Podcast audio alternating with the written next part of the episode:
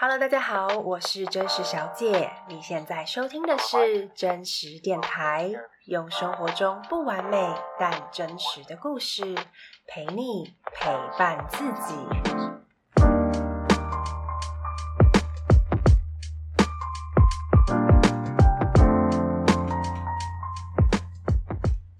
真实电台第二十集是一集特别的节目哦，我们首次把音乐。融入节目内容当中。那我先说我们今天的主题。今天的主题呢，是在谈呃脆弱。那主要是谈标签的部分。我们会谈很多社会呃给我们的一些框架，比如说年龄啊，比如说性向啊，或者是大学学历啊等等的。那很多时候我们会很难去挣脱这个标签或是框架的束缚，我们好像会逼迫自己去成为这个社会或是其他人，就是我们的父母希望我们成为的模样。但很多时候可能不是我们自己真实的样子，所以会活得很辛苦。那今天我们邀请到的来宾呢，他是一位音乐创作者 Anna，他最近就把这几年在挣扎标签，关于标签的挣扎，写成一首歌，叫做《你还会爱我吗》。他谈的是，当今天我们把标签全部都撕掉了，我们决定去成为自己真实的模样的时候，你还会爱我吗？那这边的你，不只是那些我们在意的人，还有很重要的就是自己。当我们决定成为自己，不要成为别人期待中的模样的时候，我们还有没有勇气？去爱那个可能非常的不完美，但是很真实的自己呢？好，那节目中呢，我们会放入 Anna 的两首歌，第一首就是我刚刚提到的《你还会爱我吗》，那第二首是她翻唱的一首歌曲。那希望透过今天的故事分享以及歌曲呢，能够让我们重新去看见我们在自己身上所加注的标签。然后也去思考我们自己真实的模样，去勇敢一点点，成为那个我们希望自己成为的样子，我们喜欢的样子。好，那我们就要开始喽。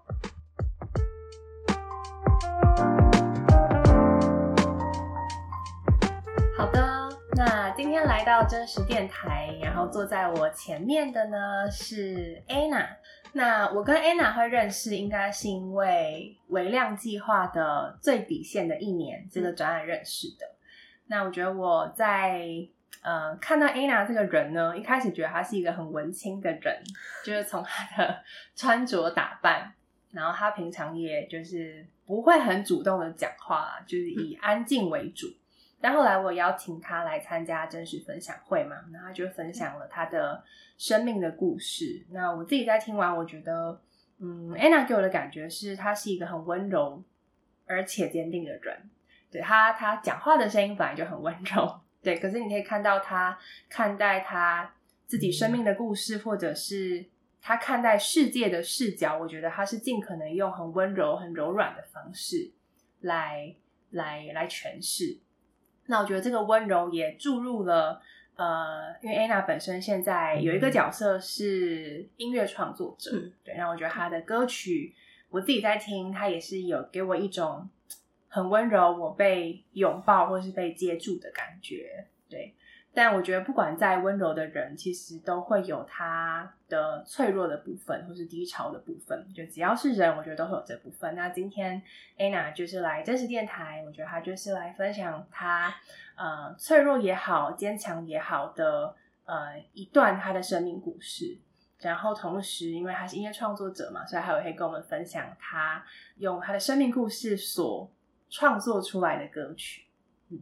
那我现在就要请 Anna 先来跟我们自我介绍一下。好，我刚刚听到前面 Sophia 的介绍，我可以说你的名字吗？可以，可以。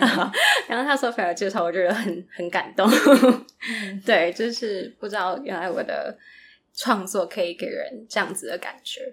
对，然后呃，对我大家好，我是 Anna，先跟各位听众打个招呼。然后我会怎么样介绍自己？呃，其实我是一个不太会自我介绍的人，但。呃，跟新的人或是呃要在呃，要在大众前面跟大家介绍的时候，我会说我是一个喜欢创作的人，嗯，就是这么简简单。然后，但我发现一件很有趣的事情是，过去其实我蛮害怕被问到三个问题。然后，第一个问题是你现在几岁？Oh. 第二个问题是你是哪个大学毕业的？然后，第三个问题是你现在从事什么样的工作？嗯嗯。然后，我觉得我会感到害怕的原因是，呃。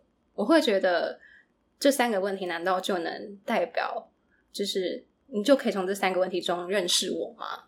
然后我觉得特别是呃，你是哪个大学毕业的？因为其实我是没有大学，我是没有就读大学的，所以这件事其实呃，对过去的我来说是特别在意的，跟我会很尽量去避讳这个问题。嗯嗯。嗯嗯，我自己现啊、哦，我现在是算是自由工作者，嗯、就是呃，在平常来接一些案子。然后我高中结束之后，就直接到温哥华电影学校，在加拿大，然后就读电影制作系。然后这间学校它是 college，就是学院，所以它没有大学的学历。嗯，然后在台湾也是不被承认的。对，所以其实那个时候在选择这间学校的当下，我是非常的犹豫的，因为前前提是我虽然非常非常的喜欢电影，然后喜欢电影创作，然后但是就是另外一方面也会顾虑到，当我回来台湾的时候我要怎么办？就是嗯，我会想要继续的再去读一间大学吗？还是我就要选择继续工作？然后我觉得这个焦虑是我在。呃，一进去温哥华电影学校就读的时候，就可以感受到的。嗯嗯，就是我会一直担心这样子的问题。嗯嗯，好。但是你刚刚说到，你说这三个有那三个问题会让你蛮焦虑的吗？对。对。但是我还是可以问你现在几岁吗？你猜我几岁？呃，我也不知道，那可能三十左右吧。真的吗？认真吗？啊？对啊，对啊，我不是哎、欸，什么意思？所以你是二十一啊？真的你那么年轻吗？对，哦，我的天哪！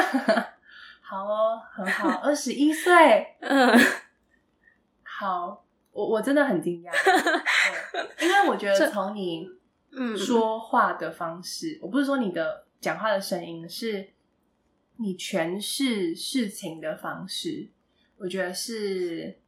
给我的感觉是蛮成熟的，对，但我觉得可能也是因为你你生命经历了一些事情吧，然后让你、嗯、有些人会因为生命经历一些事情，所以提早成熟，可能让你对生命有了很多的反思。对，对，所以我我哦天哪，我竟然猜错了这么多，不会，但是我其实会不喜欢被问到年龄的问题是，呃，过去有很多的经验是。我在，比如说我进到一个地方去实习，在工作职场上面，他们会觉得，哦，你这个年龄，比如说你现在二十岁，或者你现在二十一岁，对，你就是所谓的菜鸟，然后你可能什么都不懂，嗯、然后我现在跟你讲一些大道理，你可能也不会了解，对对对，然后其实，在面对这些事情的当下，我是很挫折的，跟我会有一点情绪来，因为我会觉得，为什么年龄就可以决定一切呢？嗯嗯嗯嗯，嗯对。那第三个呢？就是你的工作是什么？哦，对，这个问题，嗯，因为你刚刚有提到你是自由工作者，对，对，那我想问的是，你为什么会不喜欢这个问题？呃，我觉得不喜欢这个问题的原因是，我会觉得我自己好像，嗯，喜欢做的事情有很多，嗯，然后想要尝试的东西有很多，很难去把自己真的定位在，比如说我是做什么样子的工作，因为我可能。嗯。早上可能说早上我是进办公室的一个上班族，但是晚上我可能是一个艺术家，嗯，对，或是我可能，当然这些可能只是我自己的想象，或者是平常，嗯、呃，我是做什么样子的工作，但是到了某一个时段，我可能可能会到，可能是一个驻唱歌手好了，就是我觉得每一个人他在每一个呃时间点，他可以是任何的样子，然后，嗯，我以前会觉得会不会其实。这样是很不好的，就是会觉得这样很跳痛，没办法，真的是很专注于某一个领域。嗯、但是我后来发现，其实好像当你对每个东西都有兴趣，或是当你是每个东西都想要更深入的去探索跟摸索的时候，其实是可以的。就是你不用那么局限自己，而且就像我说的，每一个，我觉得每一个最重要的是你要在这些角色的切换之中，你还是知道你自己是谁。嗯，这个比较重要。嗯嗯嗯，嗯，所以我现在会觉得，嗯。呃，我比较像是早上是自由工作者，然后晚上可能是一个创作者这样子。嗯，嗯，其实我觉得我对这个这个问题，我也就你刚刚讲，我很有很有共鸣，因为我也很不喜欢被问到这个问题，尤其在我成为自由工作者之后，因为我觉得我很难用一句话来讲我到底在做什么。嗯，对，因为可能同时。在探索，在接不同的案子，对。可是我接的案子又很不同，所以我我不能直接说哦，我是一个设计接案的人，我不是。嗯、对，所以我接了很多不同的案子，然后我同时又在做一些我自己的类似创意呃创业的实验。嗯，对。那我就有很多东西混在一起，然后我觉得我很难用一句话让别人了解我到底在做什么。那或者是我有时候想要解释，解释完了之后，大家好像还是有种。所以你到底是？我觉得好不好？就是自由工作者，对真的，嗯，对，对我觉得很长，就是我蛮蛮常是在打 Uber 的时候会被问到这样子的问题，嗯，就比如说你现在从事什么样子的工作，嗯，然后我也慢慢的会发现到，比如说，呃，像我有些朋友，他们可能是读。嗯，比如说资工啊，或是理工类的比较数理方面的。然后当他们说，比如说我就现在就读的是一个资工系，或者是理工系，那对方就会觉就会觉得，那他现在思考的逻辑，或是他可能这整个人都是跟这个领域相关的。对、嗯，但说不定他是他还有其他发展的可能性，或者其实他内心也是有比较感性的一面。所以我觉得这个真的很难用，比如说你现在从事的工作，或者是你现在就读的科系去定义。对对，嗯。对所以我觉得我们太容易，或太习惯用很多的标签去、嗯、去很快速的帮一个人就贴上标签，然后就用一个很既定的方式去认识他。没错，对。可是可能这个人有他很多不同的样貌，或者他是很多层次的，他可能是很丰富的。对，可是我们没有。机会让他去展现这个很丰富的样貌，嗯，然后就直接去贴说，你就是个工程师，或者你就是一个设计师，你就是个艺术家。对，那如果来谈社会标签这件事的话，嗯，因为我觉得刚刚 Anna 提到你不喜欢被问到那个三个问题，嗯，我觉得他多少都是因为你不想要自己被一个标签所框架住嘛。对，对，那我想要问的是，呃。你觉得你自己有没有特别在意，呃，哪一些别人贴在你身上的标签，或者是你特别会在意，呃，这个社会或是你的父母给你的期待，有哪一些是你很在意的？然后，当这些期待或是标签跟你真实的样貌产生冲突的时候，你的内在会发生什么事情呢？嗯，我觉得我最在意的标签，或是一直以来都蛮挣扎的。我觉得有大部分都是来自于我自己给予自己的期待，比如说像我前面提到的，我没有大学学历这件事情，对于刚从呃温哥华离开的我来说，那是一件非常焦虑而且也很挣扎的事，因为呃。其实我是蛮害怕别人会怎么样看待我，或是可能我的阿嬷就是比较老一辈的，就是长辈们，他们会很希望可以有一个漂亮的学历，因为他们会觉得那样子才代表你将来可能能够找到比较好一点的工作。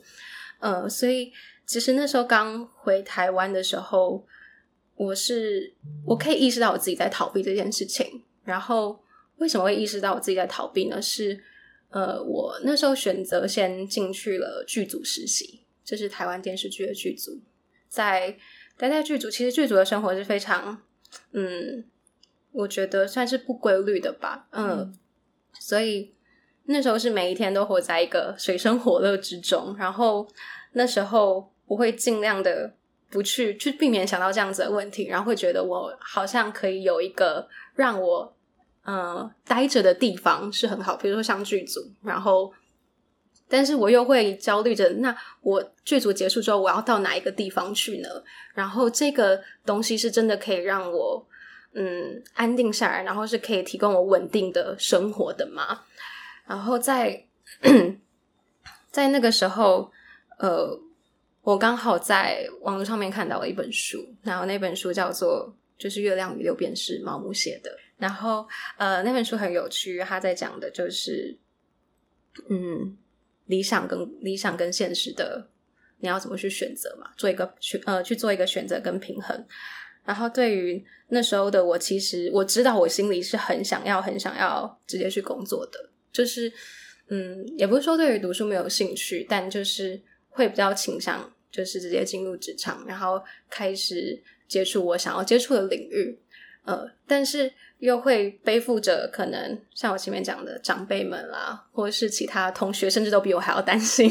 如果我没有大学学历的话，以后要怎么办？嗯、对。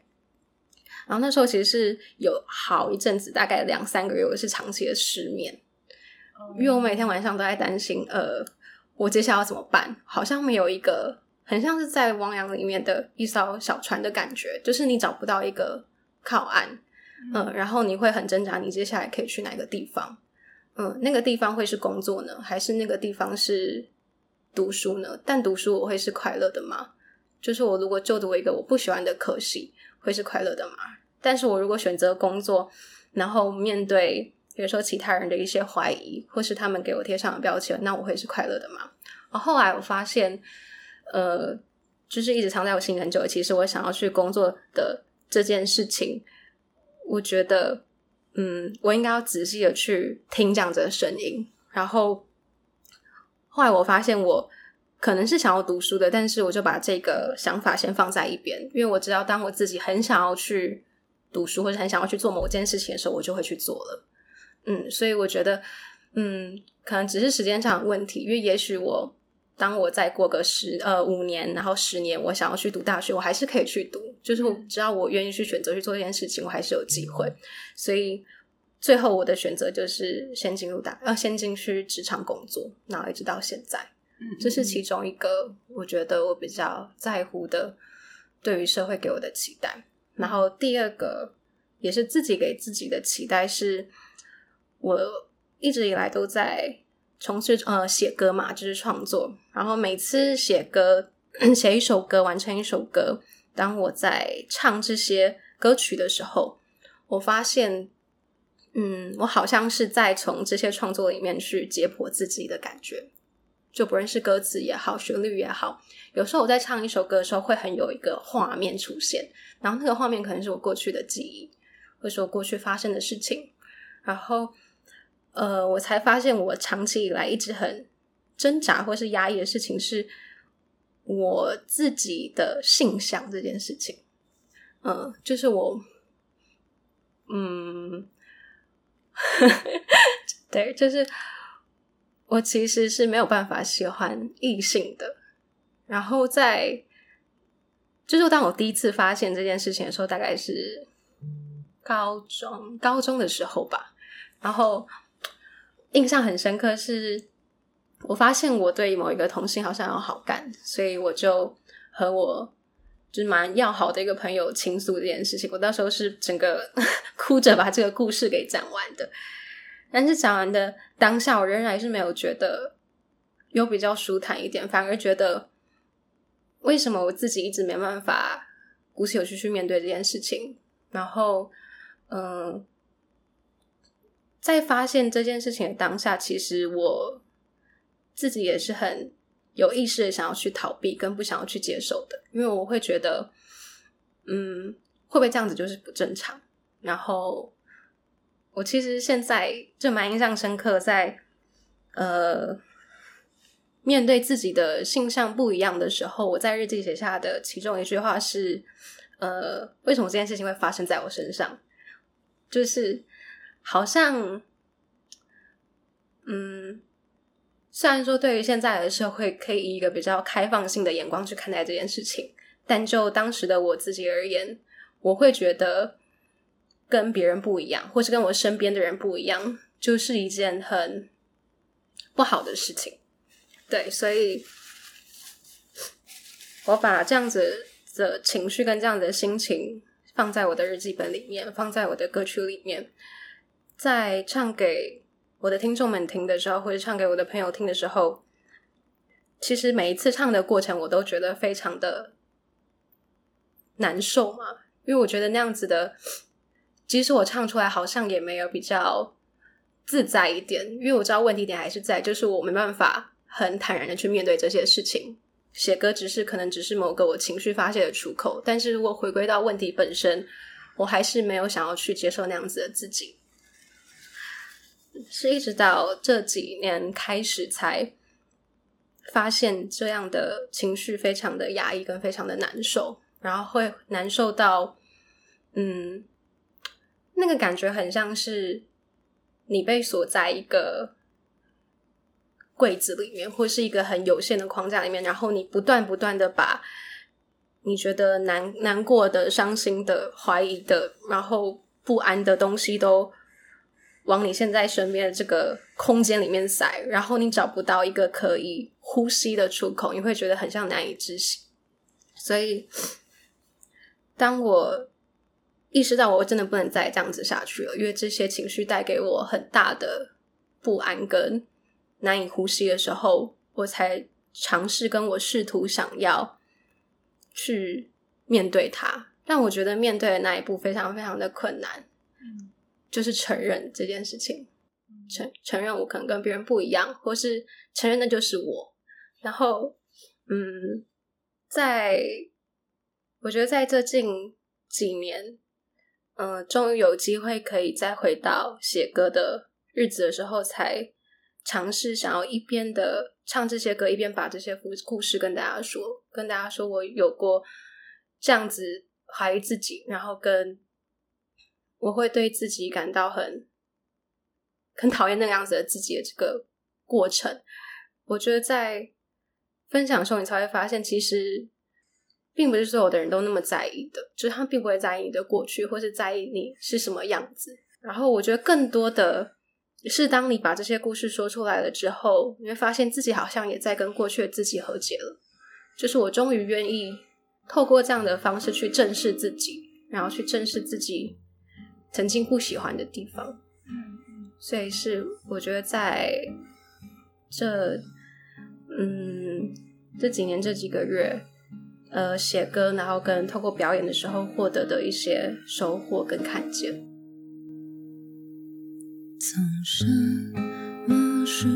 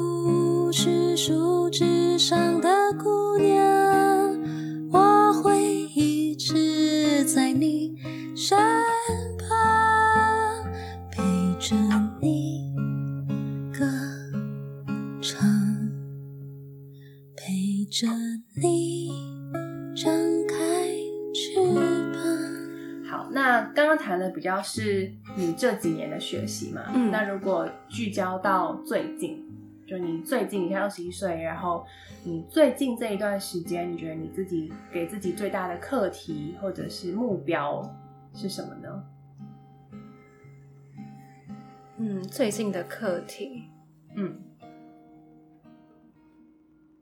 我觉得是学着怎么样不去太紧抓着某些东西不放，就是开始学会慢慢放下一些，像我前面也讲到的，不论是对自己的期待，或是给自己上的那些标签，都可以丢下之外，嗯，还有一些，比如说不要再太。留恋于过去发生的某些事情，或是不要过于期待未来。就是我觉得，就像呃主持人 Sophia 讲的一样，就是可不可以接受你现在此时此刻的任何样子？我觉得这是一个非常重要的事情。然后也想要分享的一件事是，因为过去的我是一个非常对于未来可能会感到非常焦虑的人，就是我会很。我觉得以前可能比较可怕的是，我每天在睡前的时候都会给自己列好明天要完成的事项，然后如果明天隔一天没有达成的话，我就会非常非常的焦虑。我会觉得我就是必须要能够完成我所给自己设下的行程，或者给自己设下的目标。我希望我每一天都是有规划，然后我是可以有效的完成这些规划的。但是会发现，其实，诶，就是计划一定是赶不上变化，跟。每一天都是会有一些可能不可抗的因素，或是惊喜发生，所以很难去强求每一件事情都要达到自己理想的标准。所以后来我才意识到，跟最近我也慢慢才意识到的一件事情是，对于未来，其实有时候我们是太，其实我们是因为害怕未知，就是我们会不知道未知是什么样子，所以我们会很期待，或是会。很希望它可以是一个让我们可以感觉到很安全或者是安定的存在，但是我觉得比起比起这些，我觉得比较重要的是可以去理解所谓的未来是什么。就是你如果知道未来其实是很多的现在拼凑而成的，跟其实未来是你要活在跟你要踏实的活在现在的每一个当下这件事情。当你理解了这件事情，就会发现其实未来并没有什么好。害怕的，或是他没有什么可以焦虑，或是你要紧追着他不放的。你只要过好现在的每一个现在，未来自然而然就会长成他会长成的样子。嗯、就是慢慢去理解它，是我最近比较大的在学习跟在练习的一件事情。嗯嗯。嗯，那你最近的创作呢？如果可以跟大家分享一个你最近的创作，你会要跟大家分享哪一个创作呢？最近想跟大家分享的歌是四月，今年四月的时候完成的一首叫《你还会爱我吗》这首歌。然后这首歌其实它的故事就是把我这近几年所有的感受、所有的发现都放在里面。就是我觉得很多时候我们会想要，比如说成为别人眼中的样子，或是希望可以符合这社会的期待。我觉得会有这样子的想法，其实都是很多时候都是出自于我害怕被你讨厌，或者其实我是想要被别人喜欢的，就是我没有那个被讨厌的勇气，都是出自于这样子的想法。所以在今年想要给自己一个很大的目标跟练习，是学着怎么样不做一个讨别人喜欢，或者是讨整个社会喜欢的人，而是你要做一个你讨自己喜欢的人。嗯嗯，所以在这样子的情境底下写了这首歌，非常非常直白的歌名。其实你还会爱我吗？不只是对，我觉得可能也是对一些不理解的你说，但是我觉得更重要的是你要对自己说这样子的事情，这样子的问题，就是你还会爱我吗？不论我是什么样子，你愿不愿意接受这样子的我？嗯，好哦。那如果现在，因为我们刚刚讨论了很多标签嘛，对对。那如果现在就是拿掉所有。我们所认知的社会的标签，嗯，那你会怎么样去介绍你自己呢？我会觉得，呃，我会跟别人说，我是一个，我是流动的，我是流动的。然后我今天想要是帅气的，我就是帅气的；明天我想要是漂亮的，我就是漂亮的。尽管我觉得说是这样子，别人可能不想跟我做朋友，会觉得会觉得有点不安。但是我觉得我就是千变万化的。当我想要是那个样子，我就可以是什么样子，像水一样的，会这样子介绍自己。那如果我再多问一点，就是如果你今天死掉了，嗯，我不是说现在，我是说可能你。未来不知道什么时候我们终究会死去嘛？那你你有一天你离开这个人世间的时候，你会希望别人怎么记得你呢？好像不会特别想要从别人的眼中，或是希望在别人的眼里是什么样子，或是他们会记得什么样子的我。我会反而会比较希望在死后自己活成的样子，是不是自己想要想要的样子？嗯嗯，那那个样子是什么？那个你说啊，自己的样子，我觉得是自由的，自由的灵魂，自在的，然后活在此时此刻的。嗯嗯嗯，好，那最后就是，嗯，因为我相信，就连我自己，其实我都还是会被社会的期待所束缚，嗯、或是被社会的框架啊，整个标签所束缚。那我相信，现在在听这集节目的人，也多少可能会被。这些期待或者是标签所束缚。那如果能够对现在正在听节目的人说一些话，就你会想要跟他们说什么呢？可以现在很简单分享一段故事吗？嗯、好，因为我想要分享的是，刚好也是在写“嗯，你会爱我吗”这首歌的契机嘛。就是我那时候，呃，我四月其实去了很多地方，算是流浪的感觉，去了。新竹去了九份，去了台东，然后到，尤其是在新竹的时候，我们到了一个山上，然后我们去那边接近大自然，然后我在那里抱着一棵树，我朋友跟我说，你只要贴近那棵树，你就可以听见里面水流动的声音，所以我非常非常仔细的想要听到水流动的声音，但是我发现怎么样都听不到，可是我。觉得我好像听得见自己的声音，所以我后来发现，其实我好像从那一棵树的在聆听它的过程之中，听见我希望我可以是那个树里面的那个水，就是我觉得树在跟我说，你就是像水一样流动的，你的无论是你的身份也好，你的性向也好，你想做的事情也好，你是流动的，然后。有一天，你也可以长得像我一样，像那个树一样，是可以，是能够接住别人温柔，然后能够在你的呃树干之下乘凉跟休息的，然后是可以长出肩膀，然后可以让别人安心的坐在你的肩膀上面的，然后在跟树有这样子一个很奇妙的对话之后，才会让我有很多的灵感，想把这首歌完成，所以。我觉得一方面也是在跟大自然学习之外，想要送给这些和我一样在背负着呃对社会或者对自己的期待里面有过挣扎的人，想要对他们说：如果当你有一天真的意识到跟你发现到你自己被这些期待给束缚的非常难受的时候，一定要记得问你自己你。喜欢现在的自己吗？然后这样子你是快乐的吗？所以也想要分享，就是我在这首歌里面写到的一句歌词是：呃，孤独是代价嘛，就是当我们走在一个人的道路上面的时候，然后当你不再是，呃，你可能有过之前有过背负的期待的那个样子的时候，你还会爱我吗？就是希望大家可以时时刻刻把这些。话都放在心上，然后对不论是任何时候的自己说，然后好好的爱每一个时候的自己。嗯嗯。换了新的发型，换上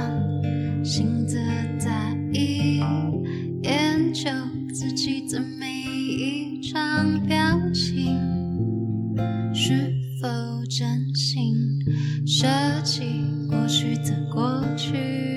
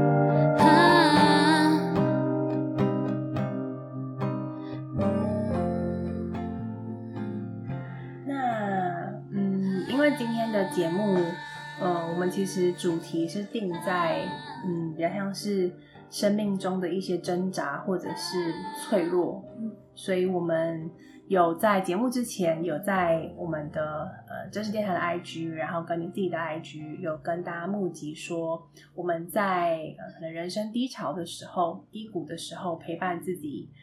呃，走过的一首歌，就是我们后来有募集到一些歌曲，然后后来 Anna 也有帮大家把这些歌曲变成了一个整理成一个歌单嘛。对。然后在最后我们要分享，我们会把连接分享给大家，让希望这些歌曲也可以陪伴我们去走过未来一定会再遇到一些挫折或者是低潮、黑暗的时候。那 Anna，你可以简单跟大家讲一下你是怎么去整理这个歌单的吗？我怎么去整理这个歌单吗？嗯。歌单里面有什么歌？就是不是每一首歌啦，就大概会有哪些组成？比如说有一些可能是你自己的歌，嗯嗯，里面其实我觉得整理的时候蛮有趣的是，我发现哎，有些人其实他在低潮的时候喜欢听比较欢快一点的歌，然后有些人喜欢在低潮的时候听一些，比如说比较慢一点，然后听起来可能比较呃温暖或是悲伤的歌曲，就是每个人。我觉得排解或是他的情绪方式是非常不一样的。当然，这个歌单里面有很多我自己，嗯，在遇到可能不论是不好的情绪，或是当我觉得很不安的时候听的一些音乐。然后，我觉得我可能是属于比较喜欢听比较慢一点的歌的人。但我觉得大家可以在这些歌单里面都去找到一个比较适合自己现在情绪听的歌。然后，我觉得比较重要的是。